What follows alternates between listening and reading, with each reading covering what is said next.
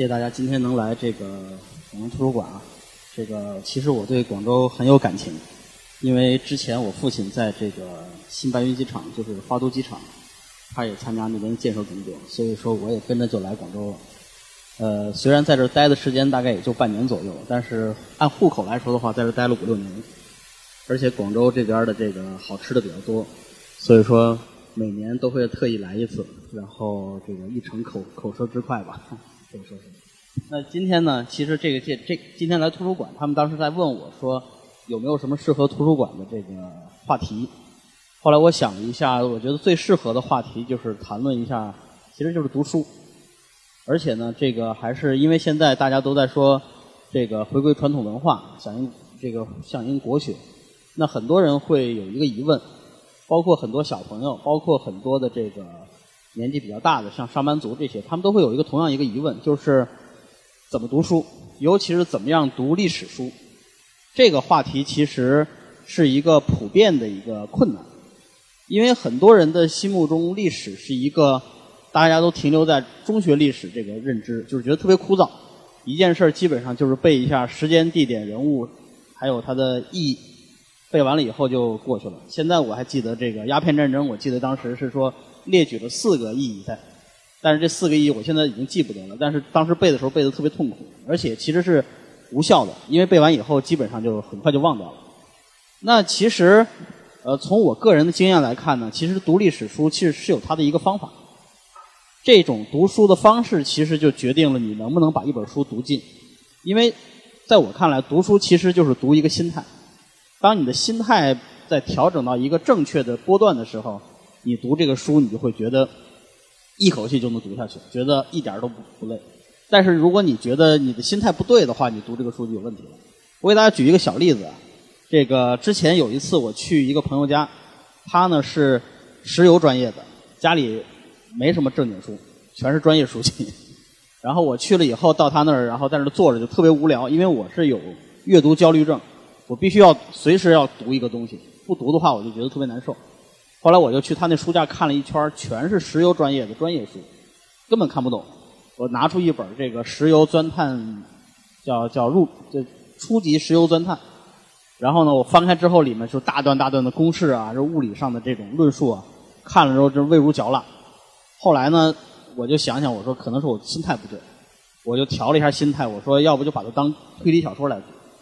翻开一页，一看上面写的是这个石油往下钻这个钻井的时候，这个井壁容易坍塌，因为里面富含这个什么叫负钾离子什么什么东西，我就心里特别紧张，啊，这要真塌了怎么办？然后翻开下一页，一个一二三四四种方式可以解决。哎呀，当时如释重负，松了一口气，说太好了，原来是这么解决的，就是把它当成一个推理小说那么读呢。这本书你能读的，不管你能读不读懂吧，至少说你能读个津津有味。所以说，今天我觉得也是能有这么一个机会跟大家见面，也是希望能够跟大家交流一下，就是我的一些读书上的一些经验，还有一些读历史书的一些算是小技巧吧。这样的话，我觉得你，如果你们以后不管你是不是从事历史专业，或者说是从事写作行业，那么这种方式相信对你大概都会有所裨益。那今天呢，大家看到这个题目啊，这个字体有点丑，这个因为我是。在我的那个苹果电脑上用 PPT 做写的，然后转到 PC 上之后，中间字体有点问题，跟我什么也没有关系。这个看这题目叫“跟苏轼一起读历史”，因为这个其实今天讲的不是说我来读历史这个经验，其实是给大家讲一讲苏轼是怎么样读历史的。这他的这种方式非常巧妙，非常有趣，而且呢不像别人。之前你看我们有查过，说有郑板桥、有韩愈，包括曾国藩，他们都有自己的这个读书心得。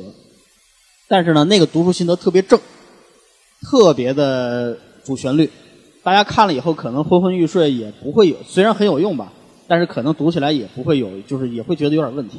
那苏轼又不一样，苏轼的这个读书法呢，跟咱们想的就比较接地气，所以说今天跟大家分享。首先，咱们看一下这个所谓的为什么读历史那么费劲？因为历史跟小说不一样。小说大家都读过，小说是什么样的一个？为什么小说好看呢？因为它给你讲的是一个完整的故事。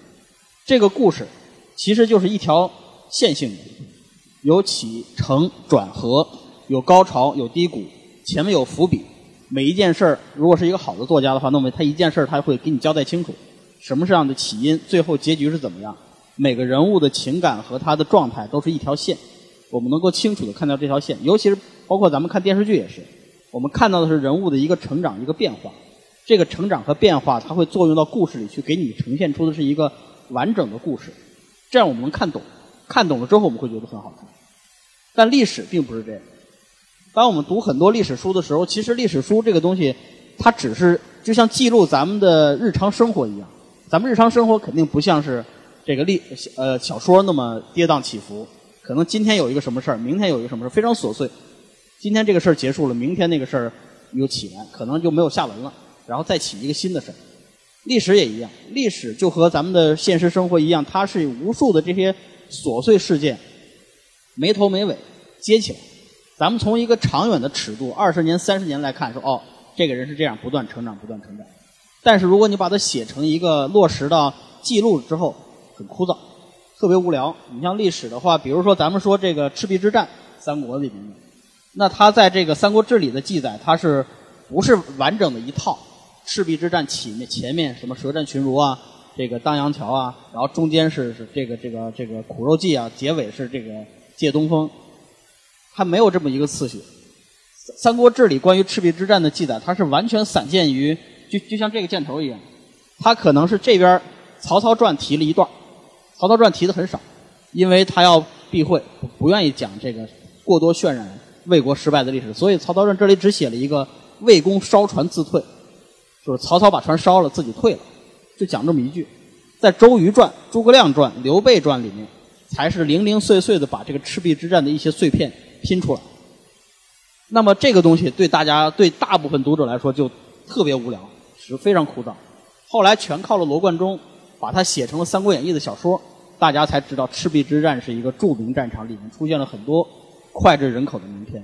所以说，对普通人来说啊，他们读历史最大的一个问题就在于历史太碎了，而且呢，历史还不像咱们熟悉的这种像咱们现在历史书一样，它是。完全是一个线性叙事。你比如说《三国志》的这个目录啊，大家可以看一下魏书的目录，它不是以时间顺序。咱们现在习惯的是讲时间，从头到尾发生什么事儿，它是完全以人物传记的形式。我们看这个书的时候，比如说我们先看武讲曹操，曹操的一生讲完，然后再回过头看到看到这个这个曹丕，那么又回过头去回到曹操的中年时候，有了曹丕以后，再往下讲，讲完这。之后，然后再回过头，可能里面的这个有些，比如说张合、乐进、张辽这些，他们是在曹操的那一个时代。我们回去看发生了什么事儿。再回过头看这些，这个像是这个任俊啊，像是这个荀彧啊，他们又又是另外一套。他把一个故事反复的重复很多遍，同一个时间线，每一个线就讲了一个不同次元的一个一个人的传记。这种写法好不好，咱们姑且不论。但是对普通没有史学专业的背景读者来说的话，特别痛苦，因为这种东西它很难让人形成一个完整的图解，这样的话就会导致你读历史书觉得极其枯燥，特别容易困。那这种情况呢，其实有一个特别好的一个解决办法，这个办法呢就是苏轼提出来的。苏轼这个人我也不用多多介绍了，我相信大家对他都很了解。甭管你对他的了解有多或多或少，但是那些著名的一些诗句、一些著名的词，包括他的生平。大家都了解的非常透，这个人呢，可以算得上中国文化千古第一人，百科全书式的人物，什么都懂，写诗啊、填词啊，包括这个做菜啊，包括这个对建筑的了解，包括史学方面的见解都非常精深。而且呢，苏轼这个人有一点和别人不一样，就是他那种天才，他那种见解是发自天然的，而且呢，他的心态特别好。大家都知道苏苏轼这一辈子被贬过好几次，一直也没有得到一个，一直也没得到重用。但是呢，他一直保持一个特别好的心态，他始终不，他始终在这种逆境之中，他能够自娱自乐，找出一些好玩的事儿。比如说他在，他曾经贬到过惠州啊，就是现在咱们广东惠州这个地方。大家都知道他在惠州写了两句诗，流传的非常广：“日旦荔枝三百粒，不辞长作岭南人。”其实他在惠州还写了另外一个诗。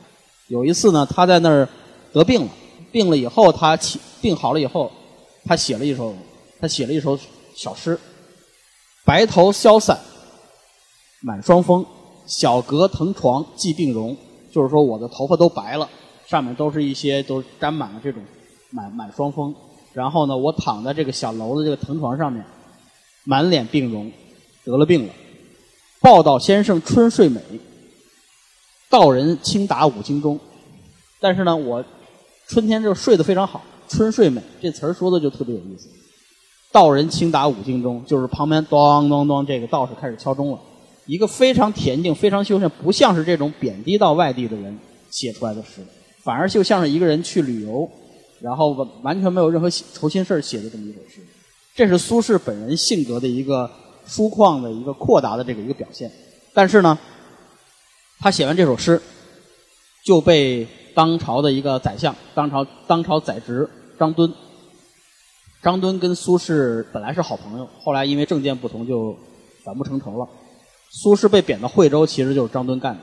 结果这首诗传到张敦那儿呢，张敦特别不高兴，就说我给你贬到那儿去了，你还过得这么日子过得这么好，说明我报复的不够到位。马上又下了一道命令，别在惠州待着了，你再往南边去。一口气把苏轼贬到了儋州，也就是现在的这个呃海南。那苏轼到了儋州之后呢，哎，他也写了一首诗。这首诗就是咱们今天要和咱们今天这个读书啊有着一个密切的关系。这首诗呢，这首诗叫做《儋州夜梦》，也叫《夜梦》。它是一个非常有意思的一个契机。咱们来聊苏轼的读书法，就是从这首诗开始来写。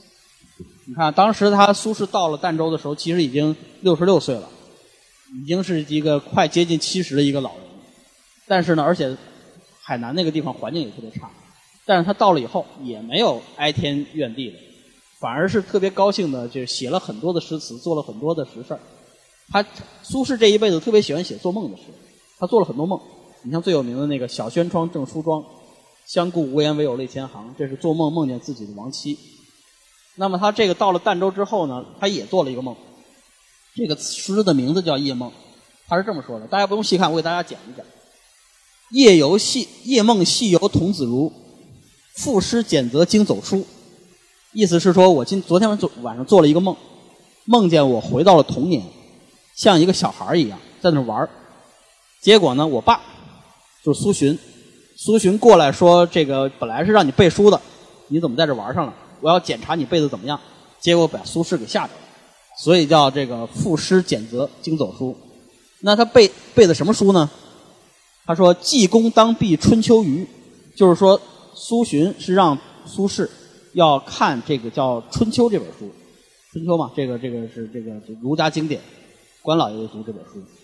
那按道理说，这本《春秋》要求是苏小作为小孩子的苏轼要读完，但是你看苏轼说：“今乃始集还庄出”，什么意思呢？桓庄是这个《春秋》里的两个君主，《春秋》是一本讲鲁国历史的书，它里面讲了十二个鲁国君王。第一个叫鲁隐公，那么第二个呢叫鲁桓公，然后是鲁庄公，隐桓庄，闵启文，然后是这个宣城相昭定哀，一共是十二个君王。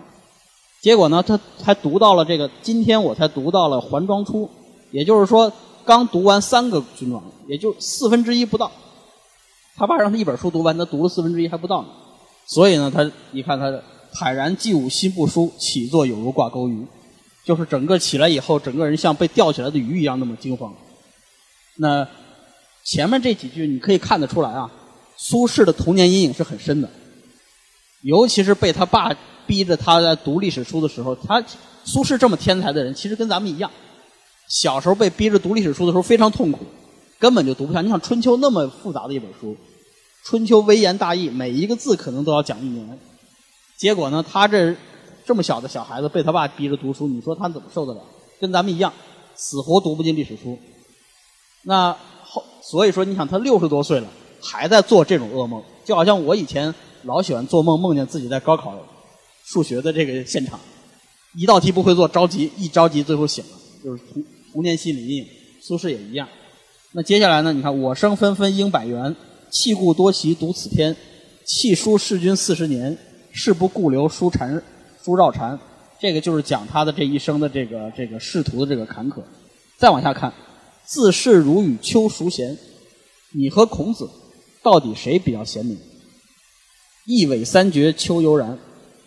就其实那一句啊，前面一句啊是个反问句，就是说你觉得你跟孔子比怎么样？其实潜台词说你根本比不了，你哪有孔子那么贤明？那后面一句呢，涉及到一个典故“尾编三绝”，因为古代啊，尤其是孔子那个时候是没有纸的，是竹简，竹简一片一片的竹简，为了穿起来，他们是拿那个熟牛皮搓成绳子，把那个上下两条，把这个竹简穿成一个一卷一卷。那这个孔子呢，读书非常读 非常非常勤奋，所以他一边读的时候，他这本书反复读，结果这个拴竹简的这个熟牛皮绳子，这叫苇编，反复断了三次，说明其用功。所以苇编三绝代表的是一个人读书用功的一个状态。也就是说，这两句说的是，你你能跟孔子那么贤明比吗？比不了吧？你看孔子那么牛逼，他还是要苇编三绝，那么运用那么用心的读书。如我当以西革鞭。所以我读书啊，我必须把犀牛皮拿过来穿绳子，因为犀牛皮最结实。这句这句话的意思其实很简单，就是说，像既是孔子那样的人，都要去反复认真去读，那么我也应该去追寻前贤的步伐，去这么做。所以这首诗呢，我们可以看到两点：第一点是苏轼这个人非常的确实非常用功，他六十六岁了还在感慨说孔子要读书，我也要读书。但是第二点，我们也能看得出来。苏轼也不是天生就喜欢读书的，他也是被他爹逼着小时候一口气读下来，而且逼的时候也是属于能偷懒就偷懒，能少读一本就少读一本。这是一个人之常情，这是天性使然。那么苏轼最后是怎么样变成一代大家？怎么样后来读进书的呢？那么就要涉及到一个一个一个故事了。苏轼当年，苏轼呢有苏轼有一个弟弟叫苏辙，这个大家都知道。苏辙有一个女婿，叫这个王响。有一有一天呢，这个就是苏轼也特别喜欢这这个小孩因为王响这个人呢，是一个少年天才。他他爹曾经是当过高官，后来被贬低回家，回家之后很快就去世了。结果王响就发誓，说我呀，我一定要把这个书读完，读出来以后一定要做成某一一番大事业，让所有人都不不会看轻我。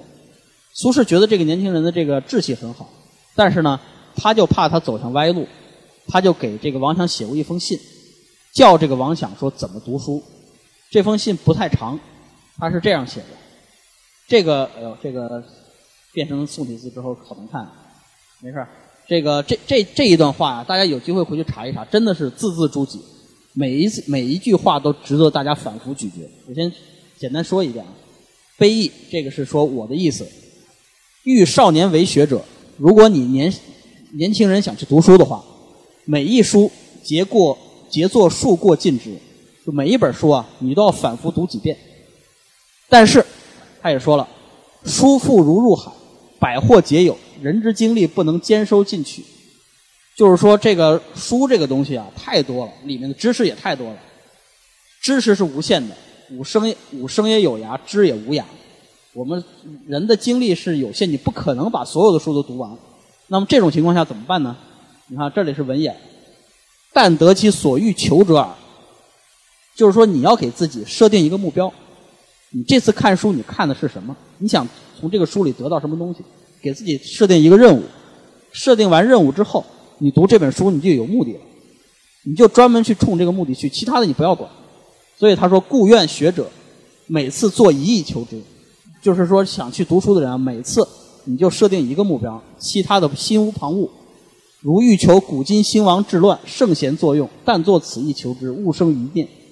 他举了个例子，就是说，如果你想看这些古今圣贤这些这些人这些名人是怎么样去探讨治国理念，怎么样去探讨这些兴亡治乱的话，那你读历史书的时候你就看这个，别的你都别管。这样的话，当你有一个目标之后，你看书你就有动力了。你没有，你就不会茫然说我不知道该怎么样，我不知道该怎么读。这个给你给你自己设定了一个读书的一个途径，然后又别做一次。当你再读一次的时候，求事迹、故事、典章、文物之类，亦如是。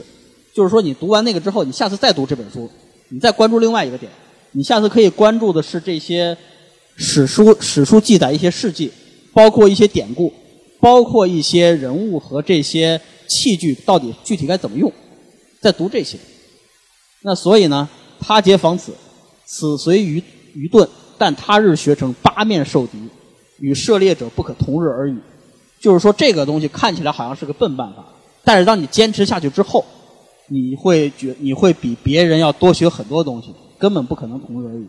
所以苏轼的这个读书法呢，后来被称为叫做“八面受敌”读书法。“八面受敌”这个词儿是出自于这个《唐直言》，里面是形容另外一位文学大家，说是。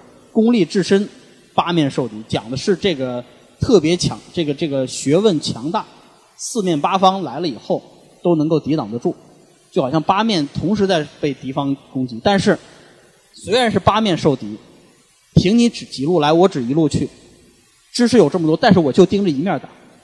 随四边八方都被敌人包围之后，我就围着北北边的敌人或者围着南边的敌人一路冲过去，这是一个专心致志。所以说，八面受敌读书法，这个苏轼的这个读书法呢，它其实关键点就在于里面那一句话：“但得其所欲求者耳。”我要给自己找一个目标，才能够读。那这个读书法呢，给大家举一个例子啊，这个这个是苏轼自己的例子，这是苏轼在另外一个一篇书信里面写到的。他说：“你看啊，他说吾常读《汉书》，我在读《汉书》这本历史的时候，盖数过而始尽之。”我要读过几遍之后，才能够把这本书读透。如治道、人物、官制、兵法、财货之类，每一过专求一事。就是说，他读的时候啊，第一次他说我要观察他的这个，我要关心这里面讲到这些治道、这些政治上的这个治理的政策略。第二遍呢，我读人物，里面哪些人牛逼？比如说班超、班固，比如说汉武帝怎么样？然后再下一遍读官制，读汉代的三公九卿的变化。原来是太尉，有有可能后来变成了另外一个说法。原来是这个这个太常，后来又变成另外一个，就是把这些官职的变化再读一遍，再过来读兵法，读汉代这些军制是怎么回事边防军是什么军制？禁军叫什么名字？他们当时的军军人升迁、将军之间的变化是怎么样？再往下，财货要读他的经济史。汉代的经济原来是注养什么样的钱？后来他又做了什么样的经济政策？桑弘羊的盐盐铁是怎么？盐铁专卖是怎么回事？再往下是王莽的这个改革币制是怎么回事？他把这些全都上下细细非常细致的全读了几遍以后，不带数过而事事精窍矣。我读完这些书，整个一本《汉书》我算读透了。再回过头看的时候，我看任何一段史事，我都能够发散出去，看到他的每一个层面。他在经济上是怎么回事？政治上是怎么回事？他的这些人物的生平，他为什么做这样的抉择？这就是一个非常好的一个例子，来告诉大家，到底这种读书法它的目的在哪？它为什么能够出现这些？为什么能够让大大家能够促进大家去读？我相信大家也会有自己也会有体验啊。就是比如说有一些专业书籍，你像我吧，我去有一年我在上学的时候读高数，就基本就死了，完全不懂。但是因为要考试，没办法，只能逼着自己看。哎，至少说我能看进去，而且知道里面说的是什么东西。等到后来有一次，我是我都工作好多年了，然后有一次失眠，我说实在不行我就拿高数书过来看看吧，看说不定现在你看过了这么多年了，以前我可能智力不行，现在会不会有所提高啊？就拿了那本绿皮的，就是同济大学编的那本大学大学呃高等数学，看了之后两分钟就睡过去了，因为没为什么没有压力了，有也不需要去认真理解这个东西，所以看的时候看完了。也就看过，直接就困了。所以说，但是回过头想的时候，我们在读很多书，其实在学校读的书，都是因为有升学的压力、有考试的压力，所以才能看得进去。包括现在也是，当我们在看一些书的时候，其实你一定是带着某些目的去的。比如说你在读这个易中天先生的《三国》，其实你是想了解三国的故事吗？其实也不是，你是想看看这些三国故事里面有没有什么人性方面的闪光点，或者管理方面的经验。可以用到自己在职场的工作中去。你在看《甄嬛传》，也不一定是说就看的是他们里面人物命运怎么样，有可能也是在想了解一下这个未来职场上能不能用得着，或者在感情生活能用得着。所以说，很多时候啊，其实我们现在说读书不很多听过很多说法，说读书不要有功利的目的。其实反了，读书就应该功利一点，读书就应该给你找一个能够让你看到读书有用的一个目的。这样你在读的时候，你才能有足够的一个技巧。那咱们光一直在纸上谈兵啊，在说理论。那咱们呢？咱们看一个比较比较直接、比较实际的操作的一个方式。这句话就是一个八面读书法的一个总结，是苏轼在另外一篇文章里提到的。这个总结我觉得特别好。博观而约取，厚积而薄发。我们要尽量多看一点，但是取的时候我们是约取，我们要只采撷这些我们想要想读过的东西。厚积而薄发，当你的积累达到一定程度的时候，你再来谈这些事情，你跟别人看到的眼光就不一样了。那咱们来举一个例子啊，这个例子呢，就是这是《史记》里关于这个鸿门宴这一段这一段记录。这个大家不管说看没看过《史记》原文吧。那么至少说对鸿门宴这个前因后果大概有个了解，但是我们在看这一段的时候，我们该怎么看呢？第一遍，比如说第一遍啊，咱们需要看的是它的什么呢？看到的是史实。鸿门宴为什么会发生？它为什么会发生这么一个一个事件？我们要了解到它前面的历史是说，这个当时是诸将约定，是在这个这个。先入关中者为王，谁先打到秦军的关中地带，打到打到打下秦国首都咸阳，谁可以当王。结果呢，当时项羽和其他诸和其他诸侯是在巨鹿河北巨鹿那个地方击败了秦军主力，留下一句成语“破釜沉舟”，就是从那儿留下来的。结果是大破秦军，当时项羽非常自豪，觉得说：“哎，我现在是天下最牛逼的人，这个王应该是我称的。”结果他没想到。趁着他们在打秦军主力的时候，刘邦偷偷摸摸从咸阳沿着这个商道，沿着这个一直插到蓝田，一直插到了这个咸阳，先入关了。结果汉项羽就非常生气，说：“凭什么他先入关？他一个捡漏的人，我是这正经是打败了秦军主力的。”所以他派了大军，一口气儿打到了函谷关那边，最后是顶到了坝上。最后刘邦一看见势不妙，赶紧到了坝上这个地方，就在鸿门这个地方。大概是现在的这个西安临潼县，项羽呢就在这儿举办一个宴会，邀请刘邦来参加，他来，结果刘邦呢就过来参加，而且呢鸿门宴之后，刘邦也乖乖认怂，结果就赶紧拿了带了一批东西就走了。所以说呢这一段我们第一遍看的时候要了解的是鸿门宴的这个前因后果，它到底发生了什么，它的结果是怎么样。这是第一遍，但第二遍又不一样了。